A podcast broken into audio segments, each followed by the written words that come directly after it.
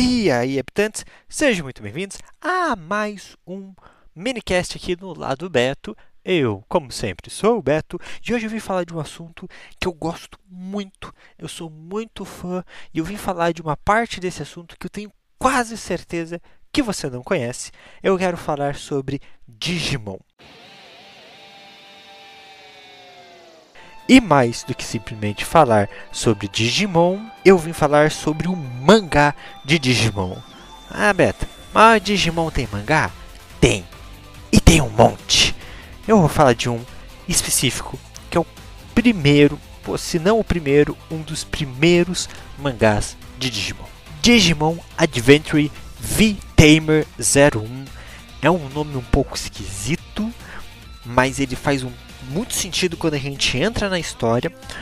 E eu, talvez, para eu deixar bem explicadinho todos os detalhes sobre esse mangá do Digimon, eu precisasse explicar um pouco o que é Digimon, de onde Digimon vem, quais são as influências.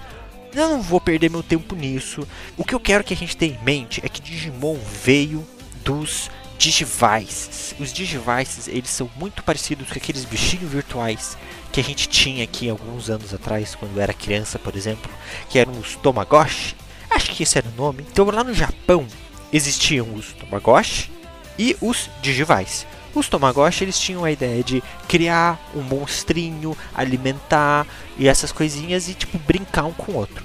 Já os Digivice, você brincava com eles, alimentava tudo, treinava e lutava um contra o outro. E aí, é dentro desses Digivices, é inspirado nos monstros e criaturas desse Digivice, que vem os Digimons.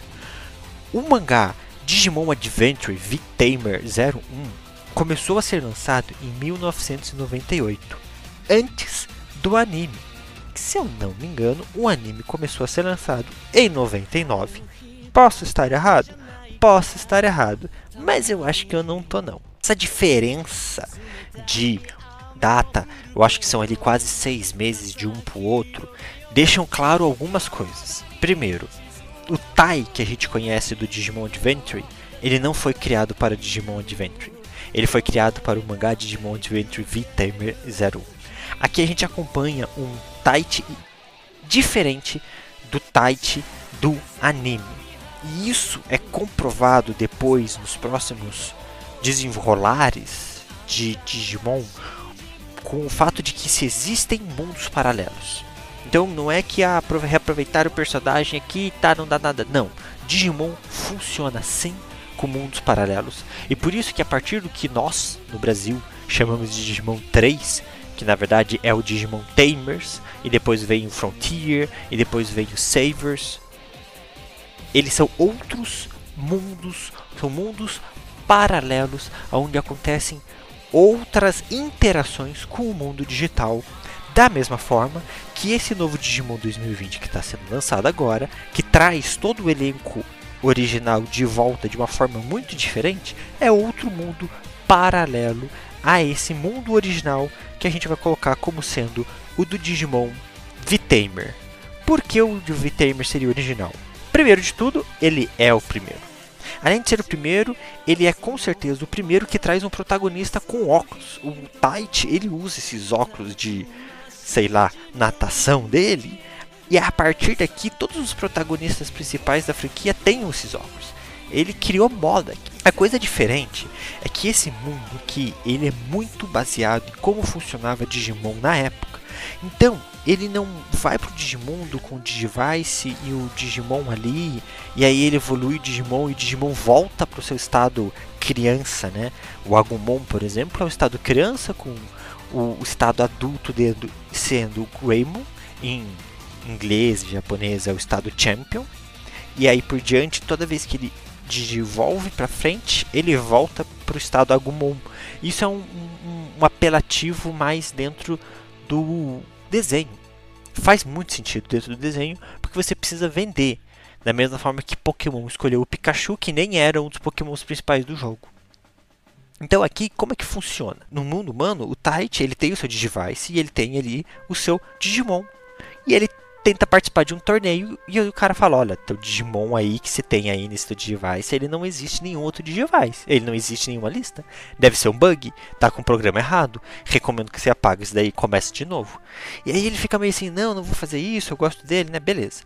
E aí ele é levado pro Digimundo pelo Holy Angemon para enfrentar um Digimon maligno chamado Dimon que é uma brincadeira com a palavra demon, que é demônio, e o Dimon, que todo Digimon termina com Mon, que quer ali destruir o Digimundo e destruir o mundo humano e tudo mais. E o, e o Holy Digimon traz o Tite para que Tite possa proteger o mundo do Digimundo. E quando ele vem pro Digimundo, ele encontra essa criatura bizarra, que é esse Digimon dele, que era um bug, que na verdade não é um bug, ele é um Vidramon. E aqui é a criação do Vidramon, a primeira aparição do Vidramon é aqui. Beto, nunca ouvi falar de Vidramon. O Vidramon, ele é a forma adulta do Vimon. Vimon, esse que é aquele dinossaurinho azul do Digimon Adventures 2.0. Só que o Vimon do 2.0 evolui através de ele evolui através dos digiovos para as formas armadas dele, que é o Armored Vimon e outras coisas. Aqui, o Vidramon já está na sua forma adulta. Então, as digievoluções dele acabam indo para Aero Vidramon, essa digievolução que eu acho que o Vimon do anime acaba tendo em algum momento, e depois ele avança para o o Force Vidramon. E aí aqui tem um modo único dele, que é o modo Ultra, que seria o U-Force Vidramon Future Mode, que é muito bonito, é muito incrível, só que só existe dentro deste mangá. O mangá de Digimon Adventures Vitamer foi publicado então de 1998, novembro, até 2003. O que, que acontece? Durante todo esse período a gente teve Digimon Adventures 1, Digimon Adventures 2.0, Digimon Tamers, que é aquele de passar a cartinha. Digimon Frontiers, que é aquele que os próprios Digi escolhidos viravam Digimons. Por que, que eu estou falando isso? Porque durante duas vezes, em dois capítulos especiais, um primeiro com o Paralelmon, se eu não me engano, esse é o nome, que é um Digimon que mexe com mundos paralelos, e ele traz o protagonista de Digimon Adventures 2.0. A gente conhece ele como David, mas o nome dele em japonês é Daisuke. Então o Daisuke ele vai para lá, pro mundo desse é, desse Tai, ele encontra esse Tai e ele fica, pô, Tai, não lembra de mim? Mas você tá um pouco mais novo, por quê? Porque o David, né, o Dave, Daisuke, ele conhece o Tai já mais velho, o Tai que já viveu todas as aventuras de Digimon Adventure, e agora ele tem ali seus, não sei, 12, 13 anos, mais 15 talvez. E aqui ele encontra o Tai, que é a mesma idade do Tai do desenho original. Então dá essa brincadeirinha. É só um capítulozinho.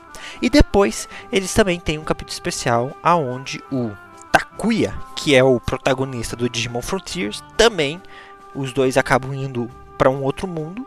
Então é uma quarta dimensão ali, né?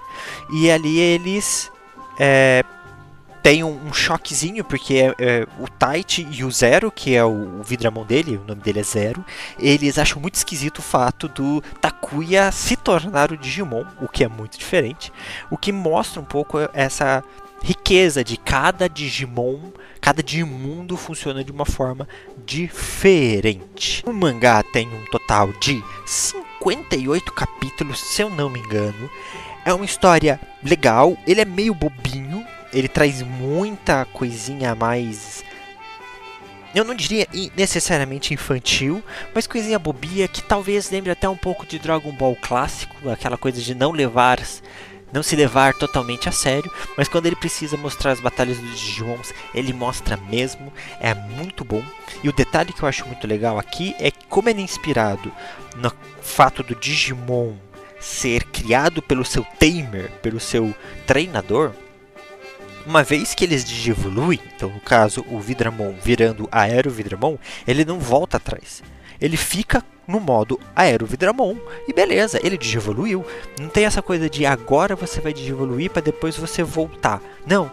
Então, todos os momentos de digievolução eles são decisivos. E é legal como o mangá trabalha com isso, porque às vezes eles encontram ali um, um Gonamon e daqui a pouco, um capítulos à frente, esse Gonamon virou um Ikakumon Porque ele evoluiu, faz parte da vida dos Digimons evoluírem.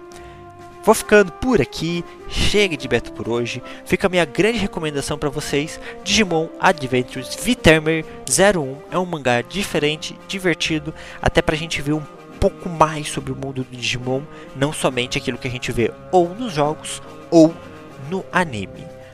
Se você ficar na dúvida por que 01, eu não faço a mínima ideia, mas o Digivice que o Taichi usa aqui é um Digivice de pulso chamado Digivice 01. Eu não sei se talvez tenha alguma referência a isso.